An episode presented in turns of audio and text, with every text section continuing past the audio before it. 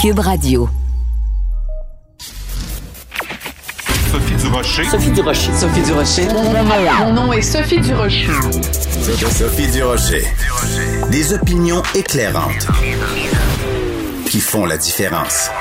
Cube Radio. Bonjour tout le monde, merci d'avoir choisi Cube Radio. Je veux commencer l'émission en vous annonçant qu'il y a un nouveau balado Devine qui vient souper, devenu du Devine qui vient luncher, qui est disponible et qui met euh, en vedette Ingrid Falaise et Rémi-Pierre Paquin, euh, comédien absolument adorable, qui a euh, vraiment eu vécu un coup dur avec la pandémie puisqu'il est propriétaire, copropriétaire de trois pub La Trèfle. Voici euh, ce qu'il avait à nous dire à ce sujet-là sur l'impact économique de la pandémie. Tu sais, euh, on a mis de l'argent. Puis tu sais, c'est parce que aussi, c'est, euh, on peut pas, tu sais, on peut pas s'en aller non plus puis fermer. Tu sais, tu mets 800 000 sur une place, puis à Québec, on venait juste d'ouvrir. On avait mis 800 000 dollars sur juste parce que c'est pas, pas notre bâtisse, parce que les, les, bons spots souvent 800 000. Ouais, tu peux pas les acheter, là, tu sais, ils sont loués. Fait, que là, ouais. fait que là, tu mets 800 000 là-dessus.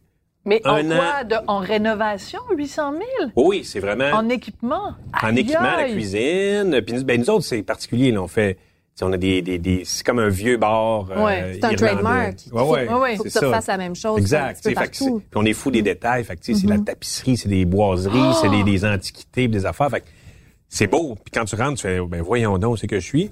Mais ça coûte cher. Et oui, Bidou la loge en a arraché en période de pandémie. Vous écouterez tout ça sur euh, le site de Cube Radio. Quand j'ai appris les chiffres et j'ai poussé un grand, ben voyons donc. Sophie Durocher.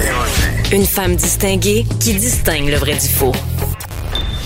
Vous écoutez Sophie Durocher.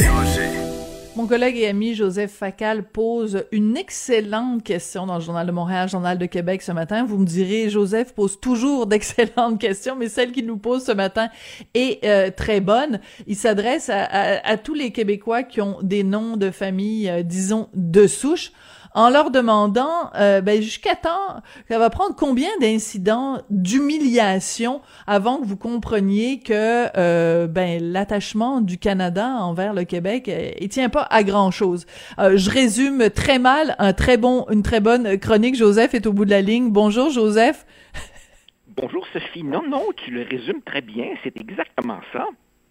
Ben, écoute, euh, je trouve que c'est une question qui est extrêmement pertinente euh, à cause, bien sûr, de toute cette histoire qui entoure le professeur de l'Université d'Ottawa, Amir Attaran, et en plus de la réaction aux propos euh, du professeur euh, Attaran, parce que c'est assez atterrant de voir, par exemple, la réaction de Jagmeet Singh ou l'absence de réaction des médias anglophones. Euh, pour toi, c'est c'est le symptôme de quelque chose de bien plus important que juste les propos de M. Attaran? Ah oui, bien entendu. En fait, c'est une sorte de tempête parfaite. À partir de ce qui pouvait, à tort, sembler un incident isolé, c'est en fait un révélateur de quelque chose de beaucoup plus large, qui est en fait qu'il y a deux pays dans ce pays, et malgré le temps qui passe, non seulement ils se comprennent de moins en moins, mais ils ne veulent plus se comprendre et s'installe en fait un dialogue de sourds. Et, Ouais. euh, comme tu l'as si bien résumé, effectivement, euh, je m'adresse, si tu veux, à cette frange euh, de Québécois qui, très souvent, font le dos rond, qui pensent euh, qu'on se fait aimer ou respecter en étant soumis, qui sont toujours pour les accommodements, pour le bon ententisme, qui pensent que toujours moyen de moyenner. Et je leur demande finalement, mais ça va vous prendre combien d'incidents isolés? Pour que vous commenciez à comprendre qu'il y a un problème, justement, systémique.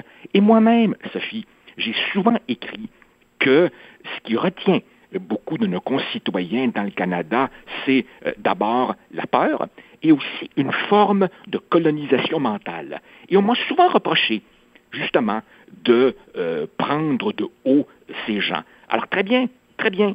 Ce matin, je leur donne le bénéfice du doute. Si malgré tout cela, vous continuez à vous sentir à l'aise dans le Canada et que vous me dites non, non, c'est pas par peur, non, non, c'est pas parce que je suis Elvis gretonisé, très bien. Alors, pourquoi? Qu'on me donne une seule bonne raison, hormis les rocheuses, que la plupart n'ont jamais visitées, pour continuer à endurer ça. Oui, et c'est très beau l'exemple des rocheuses parce que peut-être peut-être que les plus jeunes se souviennent pas de ça, mais euh, bon, peut-être moins en 1980, mais en tout cas beaucoup en 95, on a entendu cet cet argument-là dans la bouche des Québécois qui étaient contre euh, qui étaient pour le non, en fait, qui disaient bon ben là je veux pas perdre mes rocheuses. Euh, et, et, et, je trouve ça très amusant que tu ramènes ça que tu ramènes ça aujourd'hui. Écoute, à un moment donné là, combien de fois on peut se faire euh, cracher dessus. Euh, combien de fois on peut, tu sais, je veux dire, euh, je parlais l'autre jour avec Jean-François Lisée qui nous rappelait euh, l'incident de Brockville en Ontario quand des Ontariens avaient marché sur le drapeau du Québec. Ben, professeur Attaran qui nous traite d'attardés puis de suprémacistes blancs, c'est un petit peu pareil. Et je veux absolument t'entendre sur euh, ce député du NPD, Matthew Green, qui a applaudi le professeur euh, Attaran et il vient de publier, enfin il a publié hier, euh, une mise au point en disant non, non, non, les, gens me disent que je, je, je pense que tous les Québécois sont racistes. Non, non, c'est pas vrai. Par contre, je pense qu'il y a de la suprématie blanche dans les institutions québécoises. Ben, attends deux secondes, là. C'est le Ku Klux Klan qui a envahi le Québec. Ah non, écoute, c'est absolument hallucinant. Parce que, écoute, entre nous, entre toi, moi et nos auditeurs, qu'un redneck dans le fin fond d'une province de l'Ouest dise euh, une énormité, bon, à la limite. Mais quand ça vient évidemment d'un député à la Chambre des communes, quand ça vient au surcroît euh, sans sanction de la part de son chef. Quand tu ajoutes à ça, évidemment, le silence assourdissant des médias euh, du Canada anglais et même de certains médias de chez nous, ben là, le moins qu'on puisse dire, c'est que le jupon dépense. Regardons mm. justement, regardons justement la, la, la mise au point de ce Matthew Green. En fait, il fait une réécriture hallucinante et scandaleuse de ce qui s'est passé à l'Université d'Ottawa.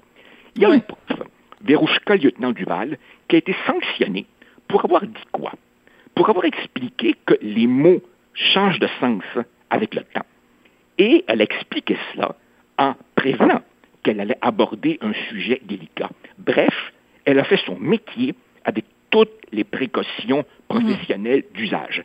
Et Malgré beaucoup de Le ciel, l'administration et le recteur lui sont tombés dessus. Et ces mêmes personnages, aujourd'hui, défendent le droit de cet autre prof de dire ce qu'il veut sans la moindre conséquence au nom de sa liberté d'expression. Donc, ce que dit Green est scandaleux. Mais encore plus choquant, son chef. C'est quoi le rôle d'un chef de, de temps en temps rappeler à l'ordre ceux de ces soldats qui disent n'importe quoi. Mais au fond, que nous dit Jack Mitzing Il nous dit Ah, mais vous savez, Matthew Green, il a beaucoup souffert. Donc, évidemment, il faut euh, comprendre un peu son zèle. Donc, évidemment, si on fait partie d'une minorité, on peut dire n'importe quoi. Si on a souffert, là, évidemment, euh, on a droit à une attitude complète pour vomir sur les autres. Au fond, si tu veux, Sophie, c'est le prolongement de la logique de Jacques Frémont. Frémont nous disait, rappelle-toi, les majoritaires n'ont pas la légitimité du choix des mots. Ben là, on est en train de nous dire, les minoritaires, eux, ont la légitimité de vomir sur n'importe qui sans conséquence. Et ces gens-là se disent mhm. la gauche, les progressistes, les humanistes, la bonne conscience. Dieu sait, Sophie, que toi et moi, on a beaucoup parlé de la mutation de la gauche contemporaine qui voit tout à travers le prisme de la couleur de peau. Et ces gens-là prétendent nous amener vers le progrès. Come on! Ouais. Alors c'est important de spécifier parce que on fait de la radio. Euh, pour ceux qui n'ont ne savent pas qui est Matthew Green, euh, ben c'est un homme noir. Donc c'est pour ça que Jacques Mitzing dit euh, euh, en tant que personne racisée, il a parfaitement le droit de tenir les propos qu'il a tenus. Je veux dire, c'est absolument hallucinant. Je rappelle que euh, Matthew Green a été le premier euh, conseiller municipal noir de la ville de Hamilton et donc voilà. Donc on imagine estime que parce que il aurait peut-être euh, été euh, victime de, de, racisme, ce que je nie pas du tout, mais donc ça lui donne le droit à son tour de tenir des propos racistes. C'est une espèce d'équation complètement délirante là. Oui, en passant, as-tu remarqué dans le lexique public canadien et même québécois et notamment médiatique, à quelle vitesse l'expression minorité racisée a remplacé l'expression précédente qui était minorité visible. Pourquoi, tu penses? Ben justement, Sophie, parce que les mots ne sont pas innocents. Si on a remplacé minorité visible par minorité racisée, c'est pour suggérer lourdement que si une personne a un problème, c'est forcément à cause de sa couleur de peau. C'est mm-hmm. forcément à cause de sa race. Tu vois, il n'y a pas tellement longtemps, je parlais avec mes, étudiants des difficultés d'intégration des minorités au marché du travail. Et je leur expliquais qu'effectivement, les taux de chômage sont plus élevés chez les minorités visibles et aussi chez les immigrants euh, récemment arrivés. Et j'expliquais qu'en fait, il y a beaucoup de facteurs. Il y a la concentration dans des quartiers euh, multiethniques, ce qui ne favorise pas l'apprentissage de la langue commune. Il y a évidemment le fait que plus une personne vient d'une culture éloignée par rapport à celle de la société d'accueil, plus le processus sera long. J'expliquais que le gouvernement peut bien reconnaître l'équivalence des diplômes. Mhm. Ce sont les ordres professionnels qui donnent le droit de pratiquer la médecine, le droit, le génie. Autrement dit, je montrais la complexité de ces questions.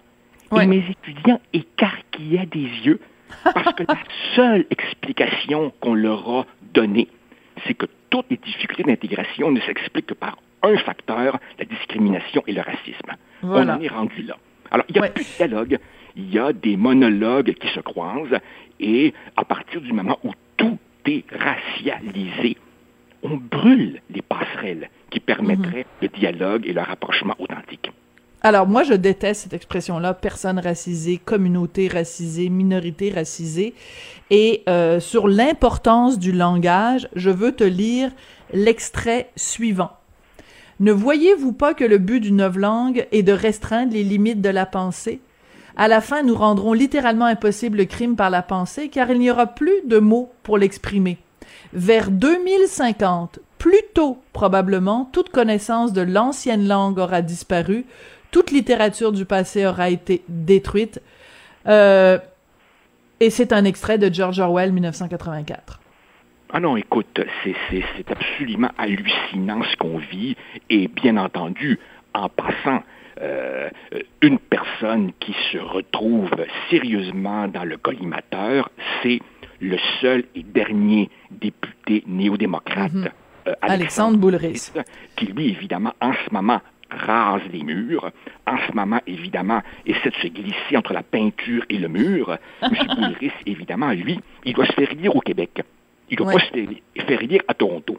Alors là, tu comprends que lui, il a, comme il a invité le chef du bloc, un sérieux examen de conscience à faire. On est tous, Sophie, pour la lutte contre le racisme. Bien entendu. Bien sûr. Est-ce que ça justifie de dire n'importe quoi, et notamment de vomir sur ceux qui ne pensent pas comme toi? Moi, je dis non. Non. Alors, c'est très important de mentionner, donc, euh, quand il a posté sa, sa, sa, lettre, sa mise au point, le député Matthew Green, je veux en citer un extrait.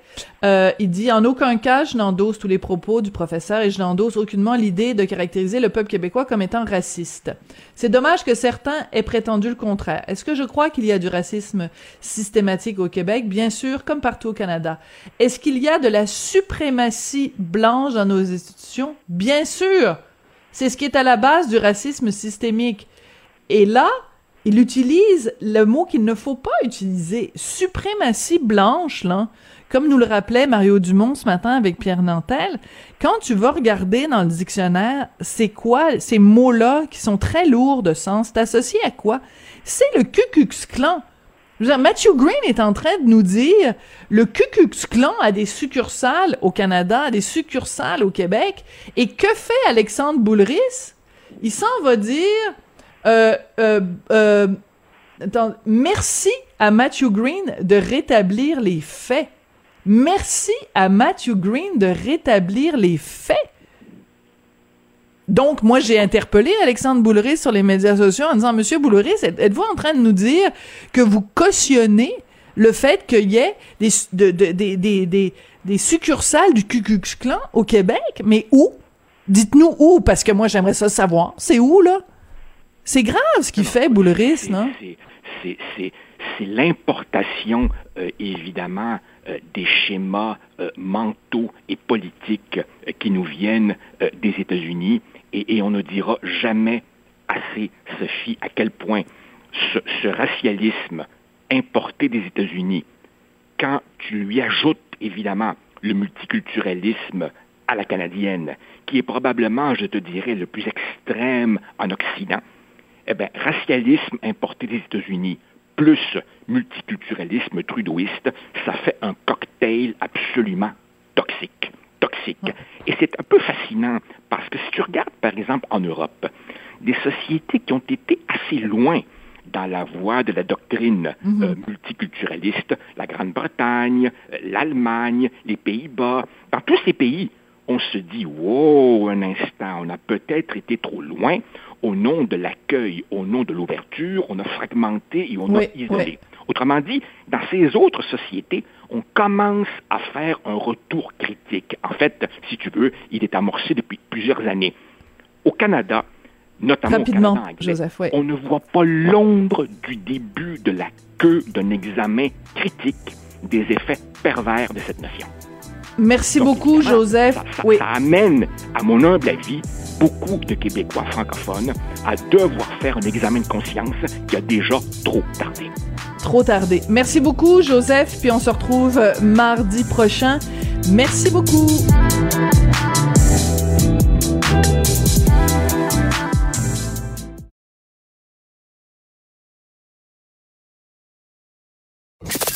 Avertissement. Cette émission peut provoquer des débats et des prises de position pas comme les autres. Vous écoutez Sophie Durocher si je vous disais qu'il y a des enseignants au Québec qui sont tellement tannés de la façon dont ça se passe ici, qui ont décidé d'enseigner en Ontario, mais en restant au Québec. C'est assez particulier. C'est le cas de ma prochaine invitée, Maude Boyer, qui est enseignante au secondaire et qui signe d'ailleurs une lettre à cet effet dans la section On fait la différence au Journal de Montréal, Journal de Québec. Madame Boyer, bonjour. Bonjour, Madame Durocher. On s'est parlé à quelques reprises, vous et moi, à Cube Radio, euh, et à chaque fois, on, était toutes les deux très critiques du système d'éducation euh, québécois. Enfin, vous souleviez euh, de nombreuses questions. Je pense que là, il y a eu une goutte qui a fait déborder le vase, c'est la pandémie. Expliquez-nous les, problèmes que vous avez rencontrés au cours des, des 12 derniers mois qui vous ont mené à, à changer votre fusil d'épaule et à enseigner en Ontario à la place. Ben, c'est comme un, genre de, de, mythe de Sisyphe, là, de toujours, c'est toujours à recommencer. Euh, je me retrouvais avec des postes de remplaçante, de suppléante, donc je devais, euh, je parle au public là, euh, je devais, j'étais payée donc comme une débutante. Euh, et là, en plus, avec la pandémie, ben, c'est comme, bon, pourquoi je ferais ça? Pourquoi j'accepterais d'être payé à un salaire, mais vraiment en dessous de mon échelon? Euh, et en plus, euh, dans des conditions quand même assez inquiétantes, là, c'est, pas évident pendant la pandémie. Donc, je me suis renseignée, puis je me suis dit, bon, je, je vais voir ça, comment ça se passe en Ontario. Je sais que on donne des cours virtuels et puis euh, j'étais déjà dans l'ordre des enseignants donc mhm. de l'Ontario. Alors c'est ça, j'ai commencé à faire ça et puis voilà, je, me suis dit euh, on, va arrêter de, de dire bon c'est épouvantable, je et je vais le faire quand même. Je, me suis dit non, je vais je vais changer ça, euh, j'attendrai pas j'attendrai pas que ça change, je vais moi-même prendre les moyens. Donc euh, voilà, alors je me retrouve chez moi à enseigner à des élèves euh, ontariens. D'accord. Donc de l'enseignement à distance. Et donc, je veux revenir parce qu'on comprend bien sûr qu'il y a deux éléments essentiels. Il y a l'élément du salaire, qui est quand même majeur, et il y a l'élément des conditions sanitaires. Qu'est-ce qui vous posait problème quand vous enseignez en présentiel, même si je déteste ce mot-là, quand vous enseignez en présentiel au Québec? Quelle était votre crainte, Madame Boyer? Ben, premièrement, je vais vous dire, chaque fois que j'entendais euh, les, les, autorités gouvernementales euh, dire euh, bon, on va protéger nos enfants, nos enfants, ce qui est très très bien, mais on, parlait jamais des profs. Hum. Euh, je trouvais qu'on n'était pas considéré. Je me disais, mais quoi, est-ce que ça fait pas, est-ce que ça fait partie de, de notre travail, ça, de, de, de s'exposer comme ça? Est-ce qu'on est des quantités négligeables? Euh, et donc, euh, c'est ça. Alors, on, on voit beaucoup d'élèves, beaucoup de groupes. Euh, il y a beau avoir des masques, mais je veux dire, ça s'attrape quand même. Et, et c'est comme si, allez-y les profs, mais on, on vous donne rien en, échange. À la limite, vaccinez-nous, faites quelque chose. Hum. Donc, je me sens, ça m'inquiétait. Puis en plus, je me disais, bon, ça m'inquiète. Puis en plus, c'est, je je suis pas payée à mon salaire. Je parle hum. toujours au public parce qu'au privé, c'est différent. Oui. Donc, euh, voilà. Et c'était pas la première fois que ça m'arrivait aussi. J'ai même perdu euh, mon poste à un moment donné. J'étais suppléante, puis après un certain temps, on, on a un contrat. Alors là, après ça, après c'est un long chemin de croix, là, on est payé euh, au plus bas salaire, puis après on est payé à son échelon. Et là, j'étais rendue, euh, là j'avais un contrat, ça allait bien, ça faisait six mois que j'enseignais, et puis bang, arrive la pandémie, les écoles ferment, et la personne que je remplaçais, oups, elle décide de revenir. oh! Oui. Alors moi, je me retrouve, oui, c'est, oui, on rit, rions. mais c'est pas drôle, oui. non, non, mais je me retrouve sans rien. Qu'est-ce qui me reste? La PCU.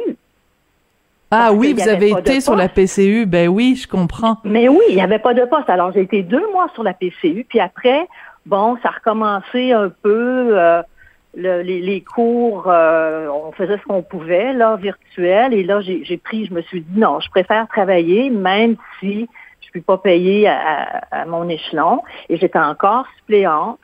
Et euh, voilà, de, de, de, mai à juin, et puis j'ai été payée comme une débutante. Mais je me débrouillais. Je veux dire, les élèves avaient même pas d'ordinateur, puis je faisais du WhatsApp avec eux. Vous faisiez du WhatsApp avec eux, donc sur leur... Ah, ben oui. Ah, oui.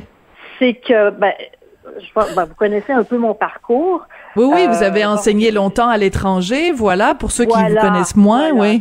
Exactement. Donc, quand j'étais au Cambodge, je voyais ça. Les, euh, même les plus humbles des humbles avaient leur téléphone cellulaire, puis avaient WhatsApp. Et euh, la clientèle à qui j'enseignais, c'était euh, des enfants dont les parents provenaient du Punjab, Punjabi. Et là, je me suis dit, bon, ils ont tous un téléphone cellulaire, puis ils ont tous WhatsApp. En effet, c'était ça. Et puis, c'est, j'y allais là avec, c'était l'enseignement de Bruce. Là. Incroyable. Euh, Madame Boyer, euh, vous avez parlé des, des, conditions dans les écoles. Vous nous avez parlé du masque qui protège pas à 100%. Euh, et la ventilation? Oh, bon, il y a des classes, il y a, vraiment des classes qui sans aucune fenêtre. Hein? Oui, oui, ça c'est sûr.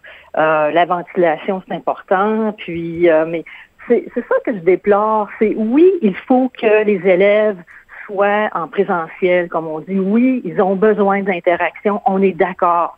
Oui, les profs veulent voir leurs élèves, mais il faudrait encadrer ça. Il faudrait euh, mm-hmm. des vacciner les profs, euh, faire de l'aération, mais c'est pas ben allez-y, puis euh, ça, on change rien, puis allez-y, puis vous êtes là, vous avez la foi, là. Vous, vous êtes là les les profs, le don de soi et tout, là, allez-y. C'est ça que je déplore aussi. Mhm. Dans votre lettre, euh, vous parlez du syndrome Mère Teresa, donc euh, euh, il y a beaucoup d'abnégation chez les professeurs, chez, surtout qu'on sait que bon, y a, la majorité des enseignants au Québec sont des enseignants donc, on, est prêt souvent à faire des sacrifices et quand on nous en demande, puis qu'on en rajoute, puis qu'on en rajoute, on se tait, on dit rien. Euh, c'est un peu ça que, que vous dénoncez dans, dans votre lettre aussi. Ce, ce, on compte sur les, les enseignants en disant, bon, ben, de toute façon, eux, ils ont la foi, ils font ça, ils ont le sens du sacrifice, donc on peut leur en demander encore plus. C'est ça, puis c'est comme si les profs avaient intégré ça.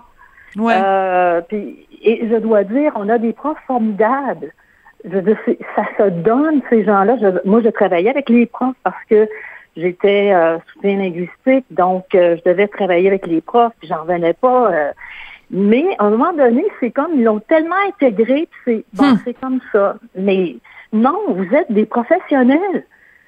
Et voilà. Et donc, c'est oui, il y a comme une espèce de tabou. Il faut que le prof, un peu comme les, les mères, il faut que la mère soit parfaite, il faut que le prof, là, c'est, vertueux, puis ça se donne, puis ça compte pas. Ben, c'est un travail de professionnel.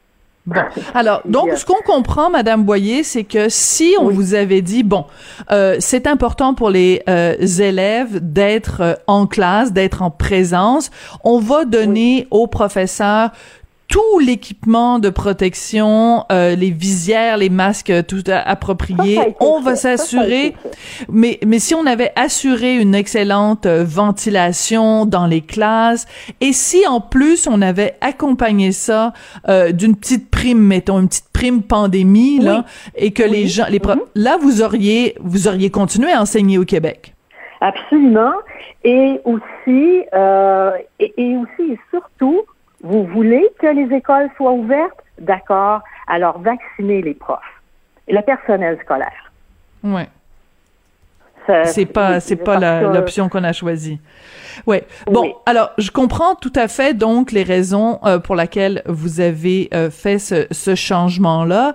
Euh, un des points mm-hmm. que vous soulevez dans votre texte que je trouve très intéressant parce que c'est un point qui est soulevé régulièrement par Égide Royer, donc qui est vraiment ce spécialiste d'éducation qui, est, qui, est mm-hmm. souvent interviewé chez nous, c'est le fait que il y ait pas d'ordre professionnel au Québec, alors que mm-hmm. en Ontario il y a un ordre professionnel pour les enseignants. Ça en dit long quand même quand une société ne, ne réunit pas ses profs en un ordre professionnel. C'est comme si on prenait pas cette profession-là au sérieux. Est-ce que c'est ça que je dois lire entre les lignes?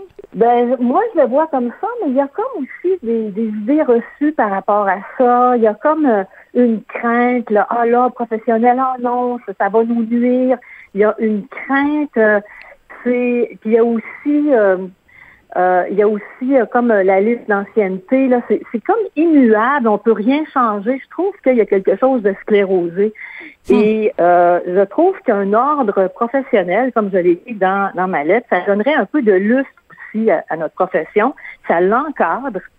Et ça, ça permet aussi, ça, ça permet de faire de la formation continue. On doit faire de la formation continue lorsqu'on fait partie d'un ordre voilà, euh, comme les médecins, comme les avocats, etc. Ah, alors que si on n'est pas, voilà, ça c'est très intéressant. Ça c'est un aspect extrêmement euh, important. Donc, ce qui fait qu'on s'encroute pas, parce que si on n'a pas besoin, si on n'est pas obligé de se tenir, euh, de faire une mise à niveau chaque année, ben on, risque de s'encrouter. Et ben si on fait partie d'un ordre professionnel et qu'on est obligé, ben là on est à l'affût justement des nouvelles méthodes pédagogiques, des nouvelles approches voilà. Donc, il y a quand même... Euh, mhm. Peut-être aussi, si on, si on avait été dans un ordre professionnel, peut-être que les profs auraient été euh, plus... Euh, auraient été prêts à utiliser l'enseignement en ligne, les technologies, parce que là, on s'est rendu compte qu'on avait un retard. Ben oui, alors qu'en Ontario, ils étaient en avance. Alors parlez-nous comment ça se passe, euh, ce cinq heures par jour euh, de, des élèves que vous avez jamais rencontrés en personne, c'est quand même assez ah particulier. c'est particulier, mais je dois vous dire que depuis euh, depuis 18 ans, je, je, suis toujours en adaptation. Hein. Je, oui. que je changeais d'école, je changeais de pays. Vous réinventez. ouais, je me... Non, c'est drôle, hein, mais ça fait partie de moi ça me stimule dans un sens. Euh, mais bon, c'est évident que euh, c'est une autre façon d'enseigner, mais c'est très bien organisé. Euh, c'est très exigeant. On a même des aides professionnelles qui rentrent dans le mythe pour aider ceux qui ont de la difficulté, ah, oui. difficulté d'apprentissage. Oh, mais il n'y a pas ça au Québec, là. Ah non, non, mais c'est pas on, on, fait on fait du virtuel un petit peu comme ça, là. Euh, on tourne les coins ronds. Non, non. alors, je, c'est ça. Puis les, élèves prennent ça au sérieux aussi. Je suis assez euh, étonnée de voir ça. Et je veux dire, les devoirs en général sont bien faits. Puis euh, c'est c'est comme c'est l'école et puis euh, c'est pas euh, succès d'année de, d'école, c'est, comme Mm. ça. Par contre, évidemment, euh, c'est pas la même chose qu'en présentiel et puis il y en a des fois qui qui ouvrent pas les qui allument pas les caméras, donc ça c'est plus difficile à- pour le lien. Euh, mais ce que je fais, c'est que je les rencontre individuellement aussi là, euh, cinq minutes juste pour voir qui ils sont puis avoir un, Hmm. un contact un petit peu plus euh, près euh, avec eux. Donc, Madame euh, Boyer, si les systèmes d'éducation étaient un élève, quelle note vous donneriez au système d'éducation québécois et quelle note vous donneriez au système d'éducation ontarien? Oh, vous me, ah là, vous me posez une grosse question. Moi, je suis plutôt tenante euh, de l'évaluation formative Oui. avec des commentaires. Bon, alors, Euh, élève, euh, élève devant euh, améliorer sa performance et élève ayant atteint Ben son oui, plein élève- potentiel? élève ou, devant- oui, élève qui devrait avoir plus confiance en ses capacités. Pour le Québec? Oui. et pour l'Ontario? Pour l'Ontario, c'est dans la bonne voie. C'est- dans la bonne voie. Il y a toujours des choses à faire aussi, là, à améliorer, mais c'est dans la bonne voie et continue ton effort. Je veux dire, poursuis ton effort. Excusez-moi, là, c'est... Je vous ai prise au dépourvu, Madame Mais Boyer. non, non, mais c'est correct, c'est correct, c'est c'est Oui. bon. Euh, euh, oui, oui. Mais on comprend qu'il y a des euh, choses qui roulent pas mal plus vite euh, et qui, qui sont mieux organisées parce qu'elles sont établies en Ontario, Oui. euh, alors qu'au Québec, ben, on a été on était un petit peu pris au dépourvu. Et je pense que c'est ça. que vous mettez en lumière euh, dans, dans votre Oui. texte. Ben écoutez, merci beaucoup d'être venu nous parler. C'est quand même très particulier euh, cette cette euh, décision donc que vous avez prise de, de maintenant d'enseigner à distance euh, en, à des élèves ontariens parce que bon ben pour toutes Mhm. sortes de raisons vous étiez Mais déçus je- du système québécois. Je lève mon chapeau, je lève mon chapeau aux profs du Québec. Euh, je les trouve euh, formidables et euh, je vraiment euh, ils méritent mieux. Ouais. Assez particulier. Madame Boyer, donc, euh, vous êtes enseignante au secondaire, vous avez tourné le dos au système d'éducation québécois, vous enseignez maintenant virtuellement en Ontario. Merci d'avoir partagé euh, avec les gens de, de Cube Radio et aussi euh, ce texte, donc, euh, dans la section Faites la différence dans le Journal de Montréal, Journal de Québec. Merci, bonne journée. Merci, bonne journée à vous.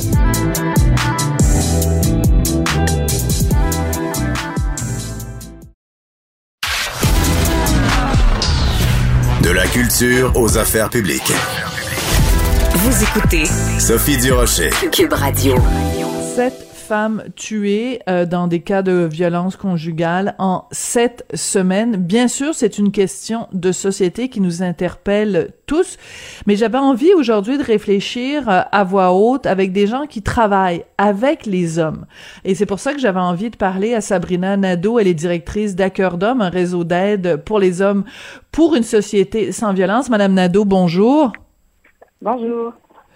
Comment ça se passe chez vous, dans votre réseau, Madame Nadeau, à chaque fois qu'il y a dans euh, les nouvelles un nouveau cas de violence conjugale et surtout quand ça se termine par la mort violente d'une femme? Comment, comment les gens réagissent chez vous dans le réseau?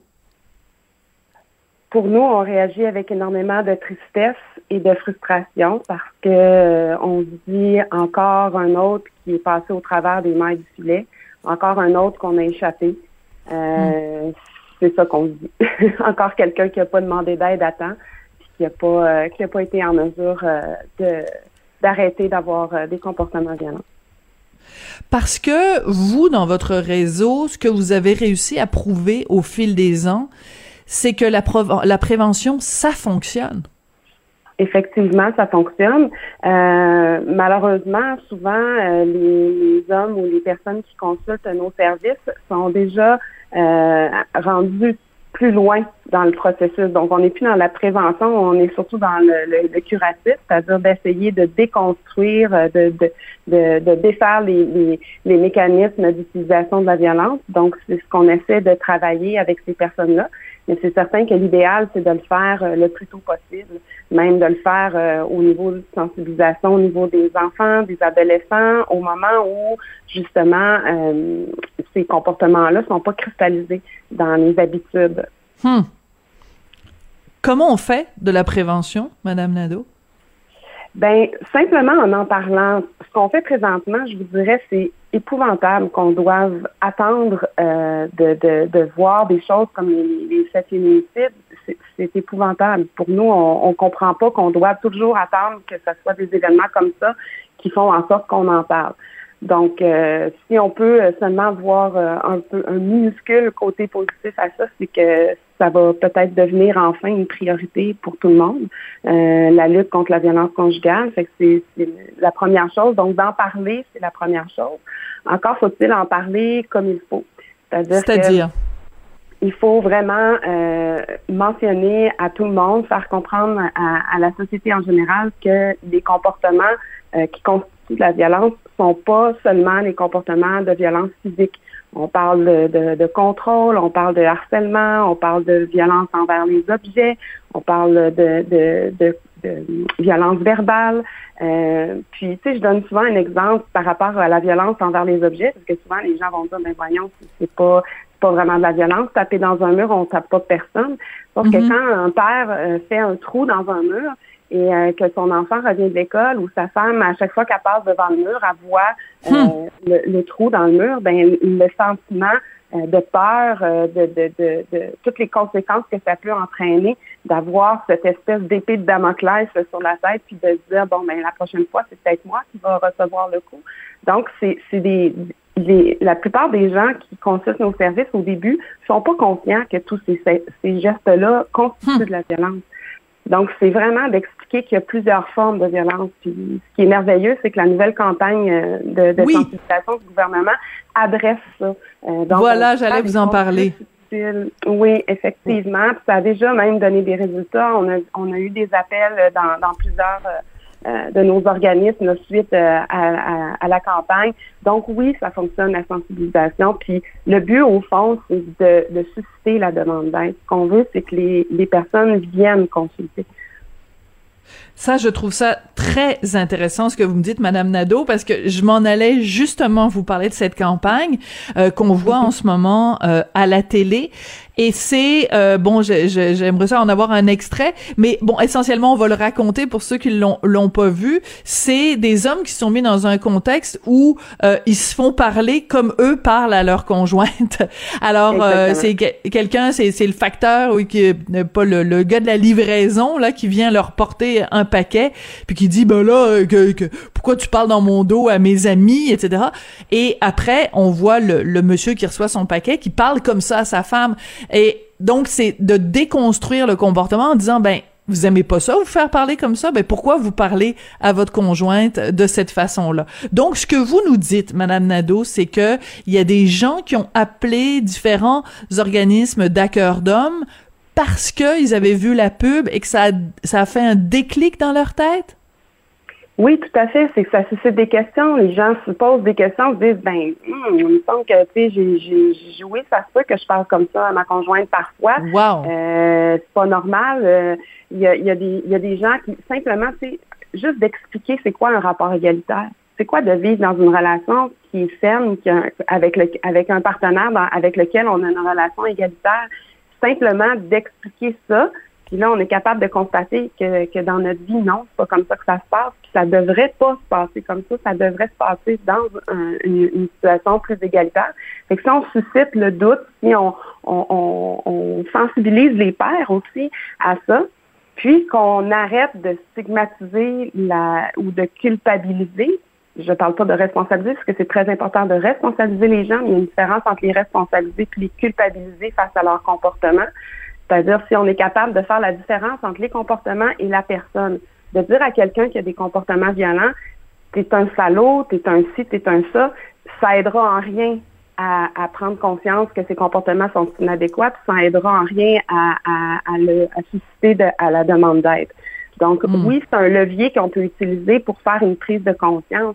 Mais au-delà de ça, il faut toujours s'assurer de donner l'espoir de dire c'est un comportement. Donc, un comportement, on peut le modifier avec les, bonnes interventions. Hmm. Puis, il y a des ressources qui font ça. Donc, va consulter.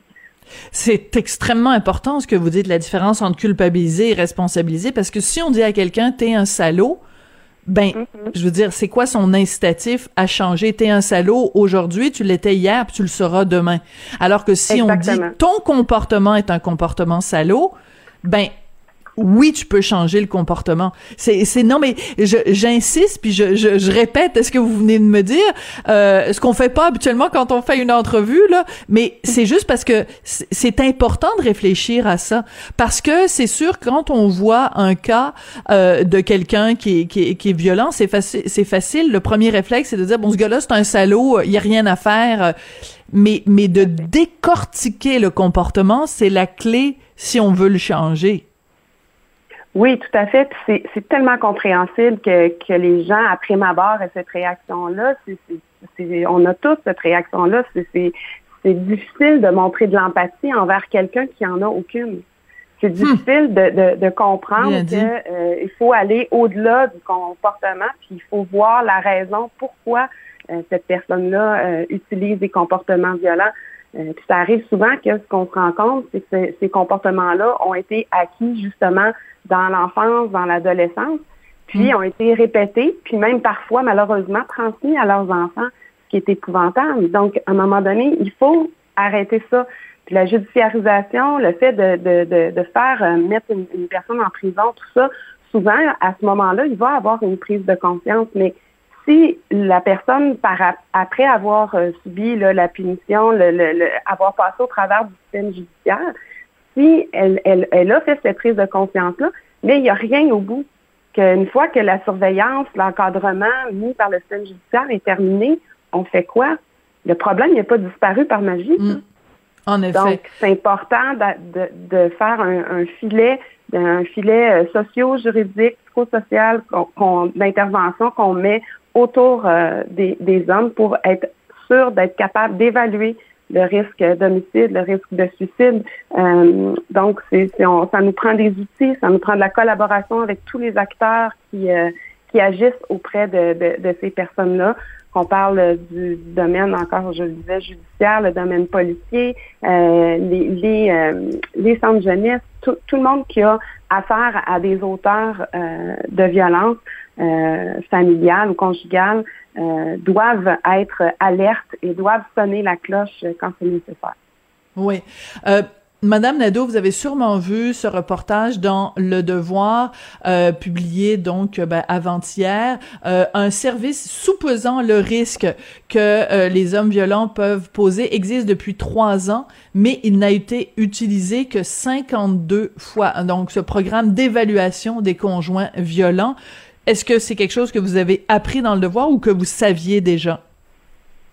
Ben, c'est-à-dire que moi, ce que je savais, l'information que j'avais, parce que moi, je suis dans la région de Québec, l'information que j'avais, c'est que nous, euh, dans la région de Québec, ce programme-là est quand même relativement euh, utilisé assez souvent, de plus en plus, je dirais. Puis ça fonctionne relativement bien. Ce que j'ai su, c'est que c'est principalement dans la région de Montréal où il n'est pas utilisé euh, du tout. Euh, puis, il y a, il y a certaines, il y a, il y a- il y a plusieurs facteurs qui font que, que, que ce système-là n'est pas utilisé. Nous, on, on est au- on est très, euh, on est en accord avec ça. On trouve que c'est vraiment une, une, une bonne solution, puis une des solutions à privilégier, c'est-à-dire euh, d'avoir accès à la personne, puis d'être capable d'évaluer le risque euh, de façon, euh, de façon euh, meilleure, en tout cas, de, mieux l'évaluer, je m'excuse. Donc, par contre, ce, qui est- ce que je comprends, c'est qu'il y a des enjeux au niveau de la présomption d'innocence parce qu'on est dans un, un, un cas où la personne n'a pas été condamnée. Voilà. Donc, tant qu'il n'y a pas eu reconnaissance de la culpabilité de la personne, il y a toujours un enjeu au niveau euh, au niveau des droits euh, Mhm. de, de l'accusé. Puis j'imagine que euh, c'est compliqué euh, de, de, de négocier ça avec les avocats. Euh, puis j'imagine aussi que certains avocats ont, ont des craintes par rapport à, à, à laisser leurs clients là, euh, volontairement se, se soumettre à, à cette évaluation-là. Alors qu'au contraire, ce qu'on ce qu'on remarque quand c'est bien fait, c'est que les conditions de remise en liberté sont adaptées à la personne, puis on est en mesure de les respecter. Je vous donne un exemple. C'est arrivé qu'on a vu des conditions de, de, de remise en liberté qui étaient euh, pratiquement dans la pratique, puis encore, encore plus en temps de pandémie, impossibles à respecter. Je vous donne un Hmm. exemple. Euh, le seul logement où la, où le, la personne auteur euh, doit déménager, c'est celui, par exemple, chez sa mère, qui est à moins de 500 mètres ou moins de, de, d'un kilomètre de, celui de la victime. Puis là, ben, personne n'a pensé que physiquement, c'est impossible de, de remplir cette condition-là. Donc, c'est vraiment d'avoir les meilleures conditions parce qu'il ne faut pas oublier que lors de ces évaluations-là, qui est intéressant aussi, c'est qu'on a le côté, on a la version de la victime. Donc, la victime est à même d'exprimer ses craintes, ses peurs, de, de mm-hmm. dire ce dont elle a besoin pour être assurée. Puis, on est en mesure d'adapter à chaque cas les, euh, les mesures euh, de, de, de, protection. L'autre problème qu'on a, c'est après ces mesures-là de protection, s'ils ont été mis en place, est-ce que tous les intervenants en sont informés? Hum, bonne question. Pas nécessairement. Ouais. Donc, c'est là que je vous dis qu'il y a vraiment beaucoup de, de trous dans notre filet qu'on essaie de, de, de, autour, autour de la personne, auteur. Puis nous, comme les organismes qui, qui font le, le travail qu'on fait, on est juste un maillon de ce filet-là. Donc, on est, tributaire aussi de l'information qu'on reçoit, puis de l'échange qu'on a, puis de la, collaboration qu'on a avec nos partenaires. Et vous êtes euh, tributaire aussi du, du, du, financement, Madame Nadeau, puis c'est là-dessus que je veux euh, vous emmener parce que euh, au cours des dernières heures, donc la ministre de la Condition féminine Isabelle Charret et la vice-première ministre Geneviève Guilbeault ont dit ben si c'est une question de mettre plus de sous, bon on mettra plus de sous. Ce mhm. que beaucoup de gens ont compris là-dedans, c'est on va mettre plus de ressources pour euh, euh, les maisons euh, qui viennent en aide aux femmes victimes de violences conjugales. Moi, ce que j'ai entendu ou ce que j'aimerais entendre, c'est on va mettre plus de sous pour les ressources qui viennent en aide aux hommes violents. j'ai l'impression qu'il y a comme encore un préjugé quand on dit qu'on va mettre de l'argent pour trouver une solution à ce problème-là quand on donne de l'argent pour venir en aide aux hommes, on se fait dire ah ben là euh, pendant ce temps-là vous en donnez pas aux femmes, alors qu'on comprend pas que les deux font partie de la même problématique. C'est ça. Historiquement, euh, au niveau de, l'enveloppe totale de, budgétaire qui est allouée pour la lutte euh, à la violence conjugale, historiquement, nous, on avait, je vous dirais, entre 6 et 7% du financement global. Euh, puis dernièrement, avec le rehaussement qu'il y a eu, donc le gouvernement a, injecté de l'argent euh, pour euh, le réseau des maisons d'hébergement, pour l'adaptation des services, tout ça aux victimes. Et nous, on dit bravo parce qu'il n'y en aura jamais assez. Mm-hmm. C'est vraiment important qu'il y ait des, les ressources nécessaires pour les victimes. Mais comme vous le dites bien, pour chacune des victimes, derrière cette problématique-là, puis derrière cette victime-là, il y a un auteur. Donc, si on, met toutes les ressources d'un côté sans mettre l'équivalent de l'autre côté, puis là, ce que, ce, où j'allais en venir, c'est qu'avec le rehaussement, on, est, on a descendu notre financement, on est rendu autour de 3,8% Ah oui. Donc, ça a fondu au soleil, puis c'était déjà minimal. Donc, euh, c'est ce qui fait en sorte qu'au niveau de la prévention, nos organismes qui ont l'expertise pour travailler auprès des auteurs sont pas en mesure d'utiliser de, les fonds pour euh, hum. développer des programmes de prévention, puis participer à l'élaboration de, de, de, solutions euh, innovantes là, pour euh, travailler en prévention. Nous, ce qu'on fait, c'est qu'on prend l'argent qu'on nous donne, puis on fait le, plus possible le curatif, puis on peine, on a des listes d'attente. Hum. Donc, déjà, c'est pas suffisant pour le curatif. Fait que c'est un peu utopique de penser qu'avec ce, ce montant-là, on peut aussi faire de la prévention, même si je vous le dis, là, ils font des miracles dans les organismes comme Je comprends. C'est assez spectaculaire ce qu'ils réussissent à faire avec le peu qu'ils ont. Mais euh, moi, je pense que on a vu... fois, il y a du découragement, puis il faut, les encourager là, à continuer Absolument. Et on a vu, on a vu la semaine dernière également euh, une sortie publique où on, on, a appris que bon, il y a la, la demande avait euh, augmenté, mais que bon, il y avait des listes d'attente parce qu'il n'y a pas suffisamment de, de, ressources pour aider. Donc, on, on, on, essaye de prendre le problème à la source, mais on n'y arrive pas. Donc, l'idée, c'est pas d'enlever du financement au groupe de femmes, c'est d'augmenter le financement global pour qu'on puisse aussi travailler euh, en, prévention. Je pense que ça, tout le monde a, bien saisi ça, même si on reste encore avec ce tabou. Chaque fois qu'on dit qu'on donne de l'argent pour venir en aide aux hommes, il, y a des réticences, puis il y a des grincements dedans. Puis je pense qu'on a contribué aujourd'hui à, rééquilibrer les choses. Madame Nadeau, merci beaucoup d'être euh, venue nous, nous parler euh, aujourd'hui. Et euh, ben écoutez, euh, bon courage pour euh, la suite des choses. C'est toujours triste, bien sûr. c'est cette série de, féminicides, ça doit être l'occasion pour nous de, de réfléchir collectivement aux sources, aux sources du mal. Merci beaucoup, Madame Nadeau. Oui, oui Merci à vous. Je vous, je vous dirais qu'on va avoir, on, on, prépare un télédon avec, c'est à l'initiative de Madame Jocelyne Cazin. Il va y avoir un télédon euh, qui va réunir euh, euh, à cœur d'homme et euh, le réseau des CAVAC.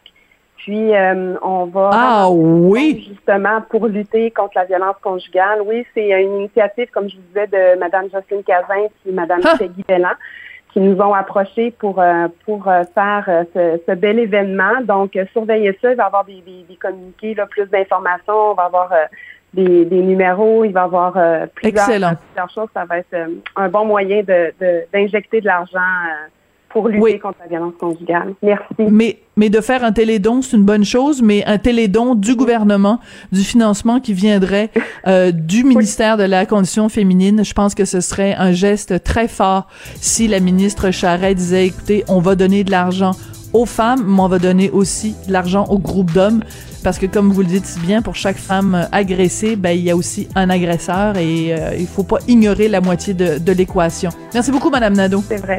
Merci. Au revoir. Sabrina Nadeau, qui est directrice d'Acœur d'Homme, donc un réseau d'aide aux hommes pour une société sans violence.